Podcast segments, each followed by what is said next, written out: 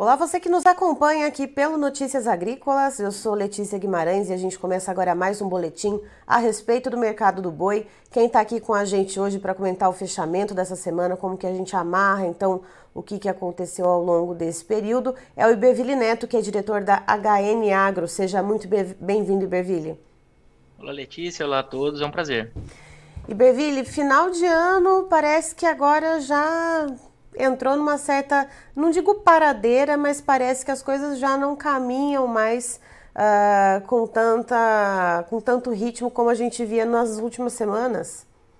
Isso, Letícia. É, quando a gente fala que o, o movimento maior, a demanda maior de carne bovina no final do ano, essa demanda efetivamente é o Natal, o Ano Novo, mas é uma demanda no varejo, né? Então, quando a gente pensa no fluxo dessa carne é, é o abate que está acontecendo, que já aconteceu aí nesses últimos dias, é, que vai para o atacado, chega ao varejo, o varejo se estoca, se preparando para as vendas. Então, a movimentação no mercado da, do gado, ela ocorre mais na primeira quinzena mesmo de dezembro. Esse, tal, quando a gente pega uma, uma análise histórica, até os picos de preços historicamente no atacado, eles ocorrem ainda em novembro. Né?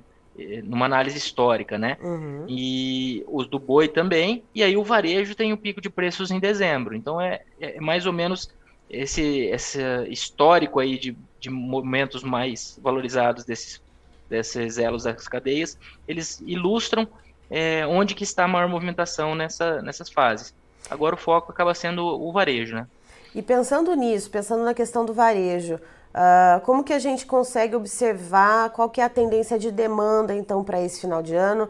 A gente tem, claro, um cenário macroeconômico um pouco desafiador, né, ainda, uh, mas temos sim a entrada de 13º salário, a gente tem os empregos temporários. Não deu para o Brasil na Copa, né, para fazer a gente continuar com, com churrasquinho, infelizmente, mas o que, que a gente consegue ver de tendência para essa demanda interna, Iberville?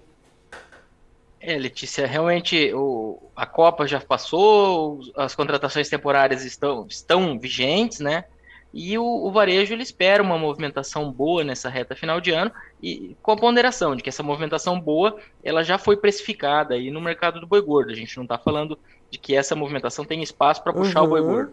Talvez se essa movimentação for muito boa, superar as expectativas, uma, uma recomposição de estoques um pouco superior ao que se esperaria ali no começo de janeiro, né? Talvez uma demanda um pouquinho adicional de, de boiadas, mas é, de maneira geral a gente espera uma boa movimentação. Os é, feriados ou entre as datas comemorativas caíram é, no final, nos, vão cair nos finais de semana, isso acaba amenizando um pouco o efeito, que a gente não tem um, um feriadão prolongado, mas a gente tem, tem expectativa aí de boa movimentação. Como você bem disse, o cenário é, econômico ele vem positivo, é, o histórico tem sido positivo, a gente vinha numa, numa trajetória é, até de otimismo, até não, de otimismo, inclusive, PIB para esse ano indo muito bem, é, a questão do, do, do desemprego em 8,3%, menor valor desde 2015, então esses pontos é, vinham gerando expectativa de melhoria de consumo é, estruturalmente. A gente não deve ter uma mudança do dia para a noite, que, que eu quero dizer? Eu quero dizer que 2023 a gente vai começar com essa massa salarial empregada, a gente vai começar com atividade econômica um pouco mais, é,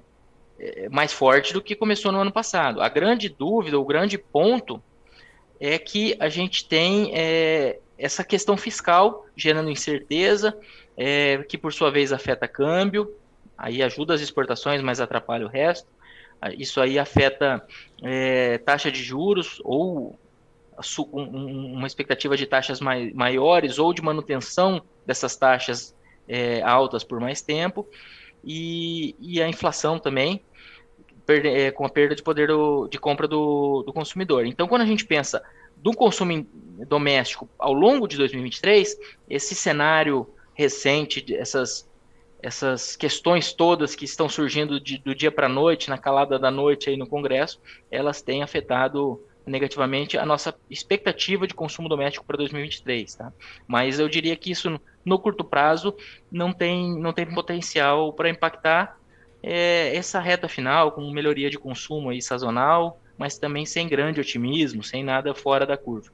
E Beville, pensando então uh, nos negócios entre pecuaristas e frigoríficos, uh, a gente vai chegando agora no final do ano, como que vai ficando uh, esse ritmo, né? A gente tem algumas negociações acontecendo, em que volume que essas negociações acontecem? essa reta final do ano ela é, um, é o período no qual o frigorífico, como a gente comentou, ele não não está muito naquela demanda toda por gado, ele já se preparou para o pico de consumo, é, ele está, vamos dizer, comprando meio que o, o, o, mínimo ali, não é, não é a hora que ele está atrás de gado. E o pecuarista, por sua vez, também diminui normalmente o ritmo de negociações.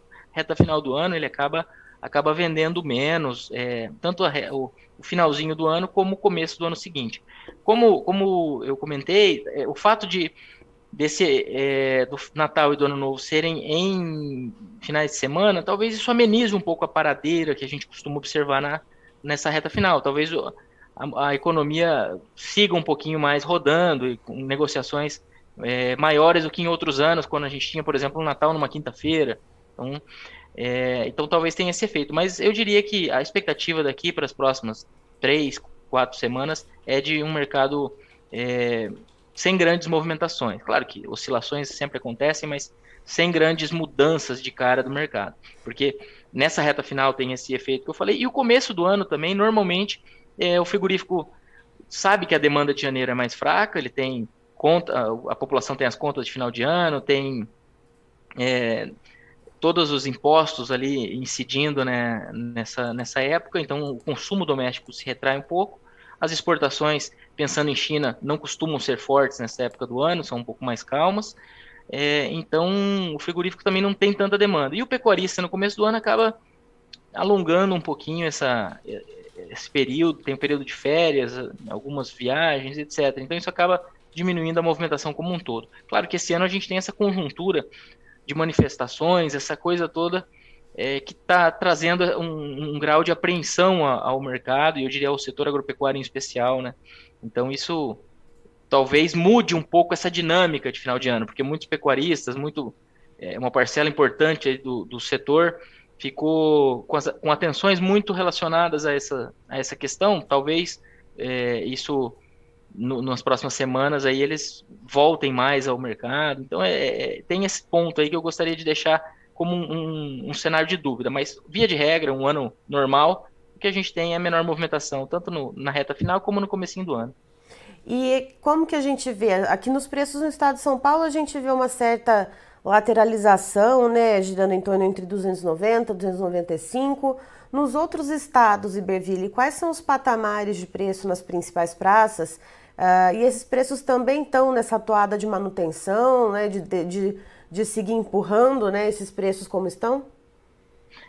Eu acho que a gente, se a gente considerar um cenário geral, a gente está com o mercado de lado. Claro que alguma, alguma indústria com uma programação um pouquinho mais confortável acaba testando valores menores e, e um pecuarista ou outro que está vendendo nessa época acaba que é porque ele está precisando vender, está precisando de caixa nesse período, acaba então isso gera alguns ajustes em algumas ocasiões. O oposto também, frigoríficos é, com escalas mais curtas acabam pagando um pouquinho mais, mas a cara do mercado ela está meio lateralizada, assim como você disse.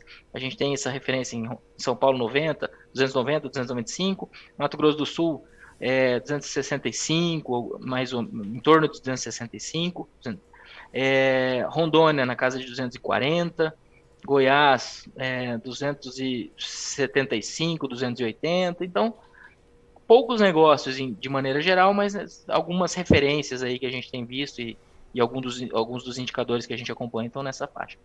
E como que está a questão então da relação da produção? A gente vê as chuvas agora chegando com um pouco mais de força, uh, essa questão da, do, do, vigor das pastagens voltando. Uh, como que deve ficar então essa questão da oferta, Iberville, que a gente deve uh, ter uma, alguma atenção mais especial em relação a isso? Letícia, eu acho que pensando do lado da oferta, a, agora a, o Zap ele saiu da mão do frigorífico. Não que o, não que o pecuarista esteja é, com a faca e o queijo na mão, porque a gente está em um ano de mais oferta, 2022 e 2023 deve ser assim também, pelos investimentos lá atrás, quando a gente fala do ciclo pecuário. Mas aquela questão do animal negociado a termo, que o frigorífico é, vinha com, com isso dando um conforto nos últimos meses, aquilo já não existe mais, não é mais a realidade do mercado, salvo alguma, alguma situação muito específica. Então, agora o pecuarista, e o pecuarista, por sua vez, não está mais entregando um gado de confinamento, na maior parte dos casos, ele está entregando um gado de pasto, como você bem disse. Então, o confinamento tem o, o, a data de entrega, até que a gente chama de, de especificidade temporal, que uhum. é o que? Uhum. Vence. Ele chega naquela data, ele tem que, tem que abater. Se não for naquela data, um pouquinho, é, alongar um pouquinho, mas não é muita coisa. O pecuarista que trabalha com pastagem, ele, dentro, é, numa pastagem que está se recuperando e está em boas condições em, boas, em boa parte das regiões, é, ele está vendo o seu gado ganhar peso é, da melhor maneira do ponto de vista de custos. Então, é o, é a arroba mais barata que ele vai conseguir produzir é nessa época. Então, é só a venda se ele achar que o mercado vai cair ou se ele precisar de caixa. Senão, ele, a tendência é que ele acabe alongando aí, deixando esse animal ganhando peso até é, o começo do ano que vem. E normalmente a gente tem daí aquele aumento da oferta relacionado à chegada da seca. Mas aí eu já alongando um pouquinho a análise, pensando em abril, maio do ano que vem. É, e, e, já alongando um pouco para esse começo de 23, o que, que a gente tem que é, ter atenção é que nós temos, provavelmente, nós vamos ter uma maior oferta de fêmeas para abate, pela conjuntura, ciclo, preço do bezerro e desinvestimento na atividade. É, e isso normalmente é sentido mais na chegada da seca, em abril, maio, mas principalmente maio, e no, é, em março. Por que março? Porque março é o pós-estação de monta, o, as vacas vazias acabam indo para o gancho nessa época, depois da, do diagnóstico de gestação, ou do não diagnóstico, no caso, isso acaba gerando um descarte que acreditamos que vai ser é, importante em 2023 pela fase do ciclo. Então, março e maio, eu diria aqui como pontos de atenção do lado da oferta de vacas e novilhas para abate, principalmente. Certo, e isso deve se somar também, então, com o, a oferta que a gente vai ter desses animais a pasto no começo do ano?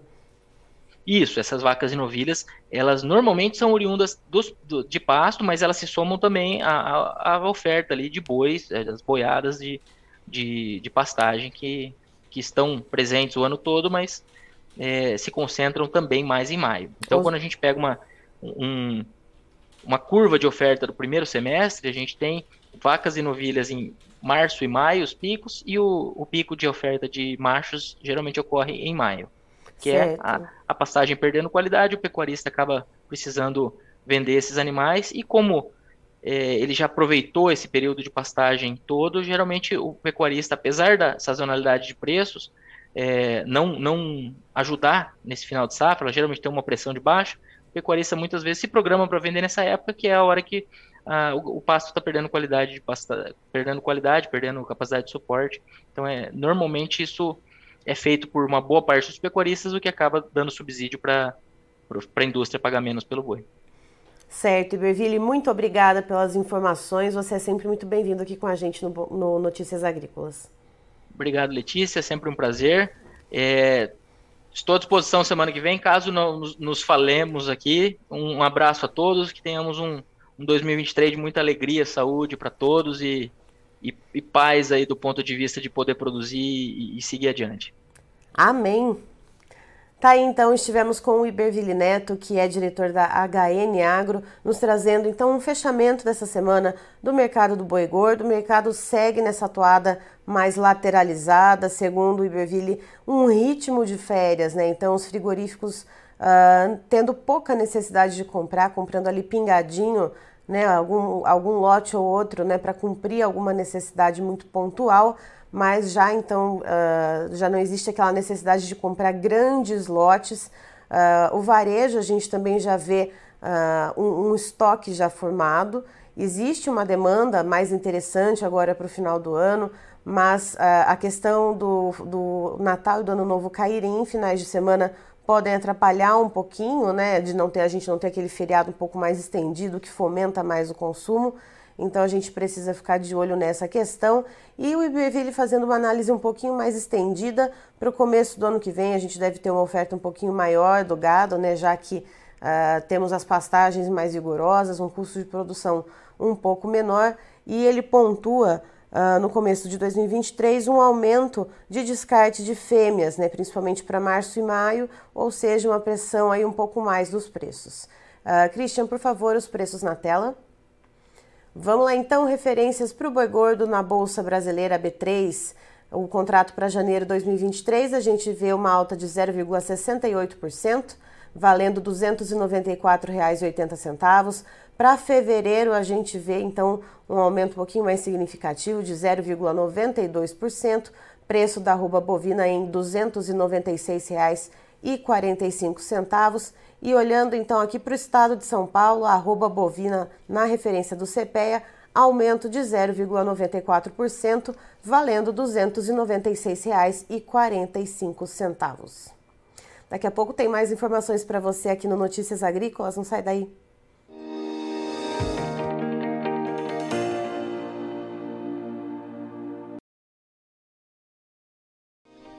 Se inscreva em nossas mídias sociais. No Facebook, Notícias Agrícolas. No Instagram, arroba Notícias Agrícolas. E em nosso Twitter, arroba Norteagri.